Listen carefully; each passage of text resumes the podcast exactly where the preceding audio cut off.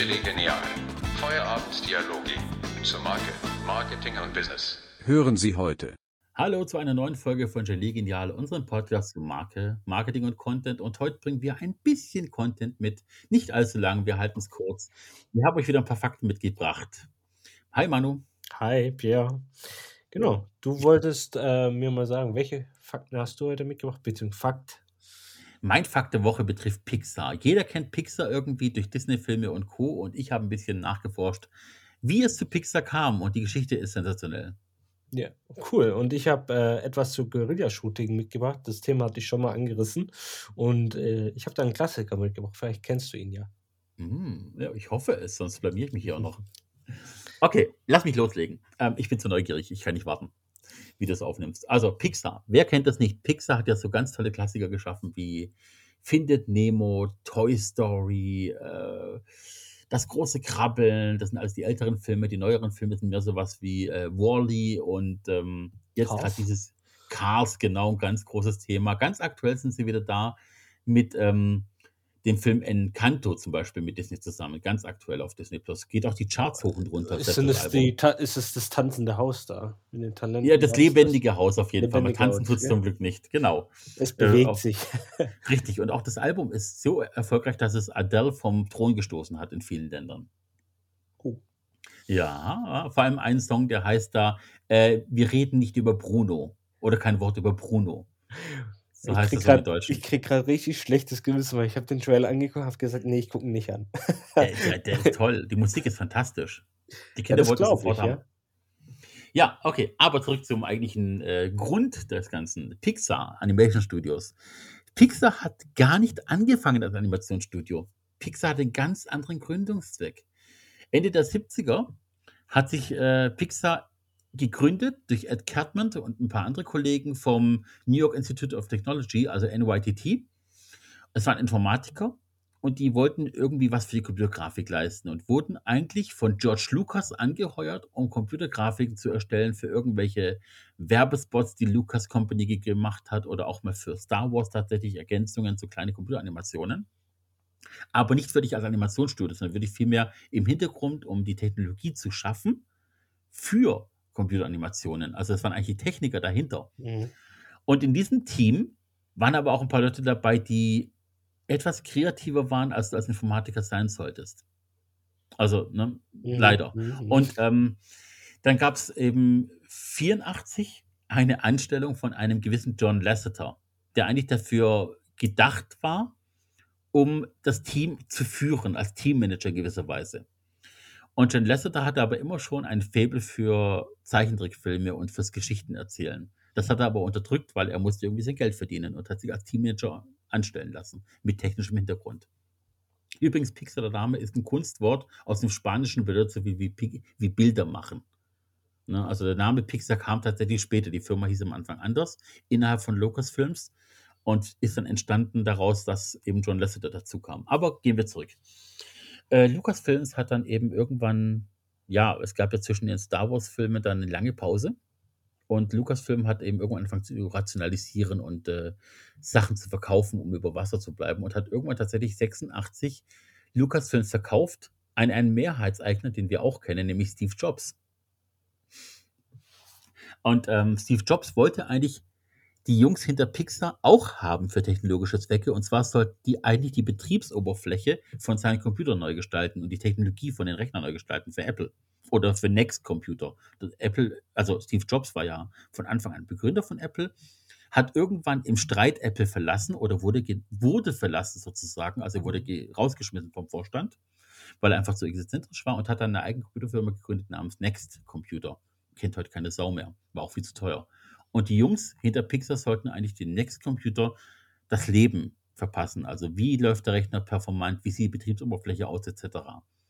Und das haben sie aber nicht so geschafft, wie er es wollte. Und gleichzeitig haben sie aber im Hintergrund ganz viel Technologie entwickelt und haben irgendwann heraus in einer Nacht- und Nebelaktion auf Kosten von Steve Jobs, ohne dass er es weiß, den ersten Kurzanimationsfilm von, ich glaube, 30, 40 Sekunden erstellt. Ach, Mit was. ganz einfachen Mitteln. Und äh, das fand er anfangs nicht so geil, hat aber erkannt, dass es vielleicht nicht das hat, wo er für sie haben wollte, aber bevor er weiterhin die Lohnchecks zahlt jede Woche, hat er Versuch, daraus Geld zu machen, wie Steve Jobs halt ist.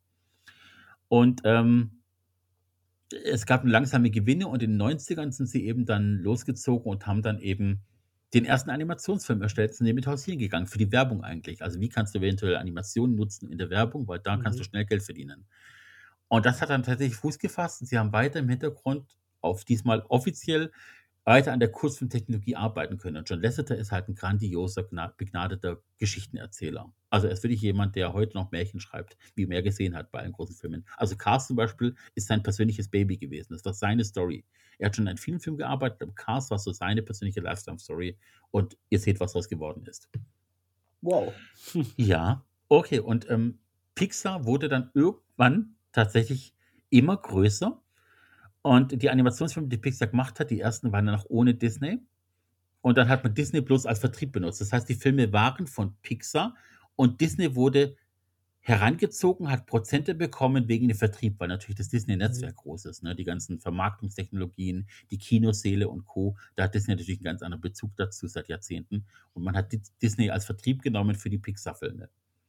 Ne? Das muss man mal klar Mhm. trennen damals noch. Aber wa- war noch ein Teil von Next. Sehe ich das War noch ein richtig? Teil von Steve Jobs Firma Next in gewisser Weise, Okay. genau. Eine Umgruppierung von Next Computer und Apple hat, äh, oder beziehungsweise Steve Jobs persönlich hat sehr viel Kohle daran verdient. Ähm, und äh, irgendwann wurde dann Pixar so, also, so erfolgreich und so groß, also wohlgemerkt, diese ganze Pixar getrennt von Disney lief noch bis die Incredibles, also die, die Unbesiegbaren. Ne? Also so lang ging das noch tatsächlich. Mhm.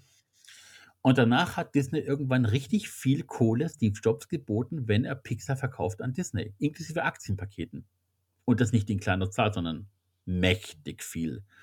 Und irgendwann hat Steve Jobs gesagt, ja klar, ich bin wieder bei Apple dabei, ich bin da Vorstandsvorsitzender, ich entscheide da wieder, was ich will, worauf ich Bock habe. Äh, Pixar verkaufe ich euch gerne für dieses Paket. Und ähm, damit war auch Steve Jobs Großanteilshaber von Disney. Also man, man munkelt, dass 15 bis 20 Prozent der Disney-Aktien an Steve Jobs gingen. Es war so hoch. Krass. Man, es wurde nie gesagt, wie viel genau, aber es war wohl ordentlich, also mit Mitspracherecht bei Disney. Und so hat er dann dementsprechend ja ordentlich was bekommen. Und ähm, ja, Ja, hat Das das, aber ich meine, Pixar an sich, klar, du hast jetzt die, die, die Klassiker erzählt, aber Pixar an sich produziert ja nicht in der Masse. Also das wird ja schon irgendwo, Disney produziert ja mehr andere Filme als Pixar-Filme. ja, wobei inzwischen, also überleg mal, wann kam der letzte gezeichnete Film von Disney raus? Und wie viele Animationsserien hast du halt? Das inzwischen auch? Aus den stimmt. vielen Also- Filmen wurden ja auch Serien. Genau, hat jetzt, hat jetzt Disney nur die, die, die Materialien genutzt, also das Werkzeug gewollt, oder hat die wirklich die, die Crew gewollt? Disney hat auch John Lasseter samt Team eingekauft und die Pixar-Studios haben tatsächlich teilweise, du machst ja auch solche Filme über Mhm. drei, vier, fünf Jahre, bis die fertig sind und die haben anteilig in vier Teams gleichzeitig gearbeitet an Filmen. Krass. Also, und du überlegst, die haben auch am Laufen mal die Oscars bekommen, weil es einfach die besten sind, die besten Stories, die besten Produktionen, die besten Mhm. Animationen. Und wenn du überlegst, dass da alles, ich meine, was, Monster AG, zwei Teile plus Serie. Du hast Wally gehabt, du hast äh, äh, äh, Merida gehabt, du hattest äh, äh, dieses, dieses im Kopf, wie heißt dieser Gefühle-Film, wo dann die Mhm. Gefühle, ne? Ähm, Ja, ich habe vergessen, wie es heißt, irgendwie, alles steht ich Kopf, weiß, genau, ja, richtig. genau. Dann hast du Toy Story vier Filme lang gehabt. Du hast abgehabt, die mit Luftballons den Film. Du hattest äh, jetzt die ganzen neuen Sachen mit Cars, Cars 2 und Co. und dann eben die ganzen Animationsserien dafür. Das sind alles Pixar gewesen. Also Disney verlässt sich nahe ausschließlich auf Pixar inzwischen, was Produktion angeht. Okay, das wusste ich gar nicht, dass ja, weil das meine ich, höchstwahrscheinlich ist Pixar viel, viel mehr drin, aber nicht mehr so präsent als, als Stempel. Richtig, richtig. Also es gab eine Zeit lang, es gab, ganz die, es gab kurzzeitig mal Versuche von Disney selber ohne Pixar-Animation zu machen. Das waren dann die ersten Teile von Tinkerbell, die ersten animierten Teile von Tinkerbell. Aber man hat Unterschiede gesehen tatsächlich. Also es hat eher so einen Barbie-Film ein bisschen gehabt. Ja, ja das glaube ich, ähm, ja, okay, ich, so drin bin ich jetzt nicht. Bei Disney hab gefallen drei mir nur die Kinder. alten, ja, das merkt man. Ja. äh, bei mir äh, sind die alten Klassiker von Disney trotzdem noch sehr interessant. Die neuen nicht mehr so, von, der- also die von Disney, nicht von Pixar. Ähm, die gezeichneten fand ich einfach, die hatten noch, du hast das Gezeichnete gespürt, das Ja, Handwerk. ja. Und das fehlt Richtig. mir mittlerweile in vielen Filmen. Aber äh, es gibt auch viele gute. Es gibt übrigens einen Fun Fact, und zwar für diejenigen, die DVDs noch lieben oder Blu-rays lieben. Mhm. Wenn du dir einen Pixar-Film nach Hause holst, wenn der irgendwann rauskommt, dann hast du immer einen Kurzfilm mit drauf. Mhm. Einen Kurzfilm, der nichts mit dem eigentlichen Film zu tun hat normalerweise. Und es ist inzwischen bestätigt worden, auch von offizieller Stelle, dass die Kurzfilme immer nur Tests sind für irgendeine neue Technologie. Das heißt, die testen in dem Kurzfilm, den sie da mit draufschmeißen, der ist Mhm. meistens zwischen 8 und 12 Minuten lang, aber auch eine schöne Story oft und auch mal mit Tiefgang und mit Herz. Aber es geht nie um die Geschichte, obwohl die meistens sehr gut ist von den Kurzfilmen oder sehr lustig ist. Es geht immer um einen neuen Test. Also entweder es geht darum, wie Haare animiert sind in dem neuen Kurzfilm, oder es geht um Wasser, oder es geht um Fell oder um Wind. Also es gibt immer ein, ein neues Element in diesem Kurzfilm, das im nächsten Kinofilm aufgelöst wird. Nie offiziell, aber du merkst dann im Vergleich, wenn du den Film davor nimmst und die, den Kurzfilm davor anschaust und weißt, was der nächste Film ist, merkst du irgendwann, ach guck mal, darum ging es. Immer. Und das ist fast nie um Charaktere, die sind nie, nie dieselben. Aber oftmals, es gibt auch immer Easter Eggs in Pixar-Filmen. Das heißt, wenn du weißt, du produzierst vier Filme gleichzeitig für die nächsten zehn Jahre, dann wissen die ja schon, welche Charaktere bis dahin gezeichnet wurden oder entwickelt wurden. Und es gibt oftmals Running Gags oder sogenannte Easter Eggs in Filmen. Also wenn du zum Beispiel Eiskönigin anschaust, gibt es da eine ganz kurze Szene, wo tatsächlich Rapunzel mit ihrem Freund ins Schloss läuft zur Krönung von der Eiskönigin. Ja, das habe ich gesehen, das ist ja echt lustig gemacht. Da gibt es ja auch bei Toy Story, äh, nee, es gibt Filme, da sind Stoffthemen im Hintergrund, da wird dann die nächste Toy Story angekündigt, dann bei Toy Story wird dann, äh, ist im Hintergrund ein Gemälde, keine Ahnung, von Schreck, dann kommt der nächste Schreckteil und so weiter. Also die tun sich gegenseitig ein bisschen Easter Eggen, das habe ich schon gesehen. Ja, ja, also nur so am Rand noch für die ganzen Nerds unter euch. Okay, äh, das war mein Fact. Pixar. So, mein Fact, ich halte es mal ein bisschen kurz heute, äh, ist das Thema Guerilla-Shooting. Da hatten wir ja schon mal das Thema drüber und ich hatte nicht direkt ein Filmbeispiel, wo, wo man nachlesen konnte.